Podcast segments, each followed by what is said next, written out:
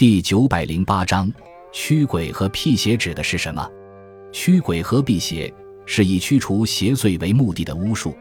古代先民们认为，人死之后化作鬼魂，鬼魂是人看不见的，但是能够对人施加影响，既能保佑人，也能伤害人。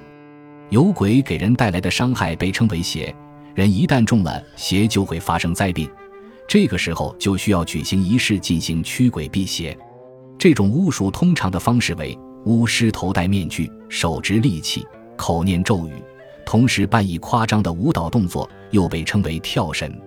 驱鬼和辟邪不仅呈现为一种巫术仪式，而且也深深地潜入人们的观念之中，于是产生了各种各样的辟邪事物，如桃木、水晶制品等。